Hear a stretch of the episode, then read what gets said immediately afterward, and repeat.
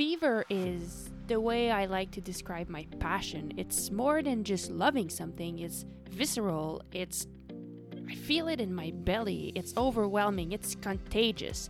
And I'm lucky to know a lot of passionate people. So, this podcast, it's really a deep dive into the lives of these amazing artists, creators, world class athletes, business founders who are related to the cycling industry from near or far and who are generous enough to share their wisdom with us.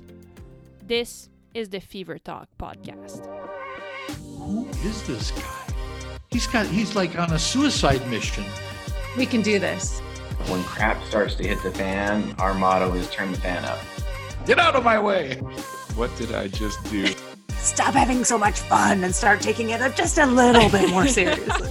I think the person that you choose to marry is probably the most important decision of your life.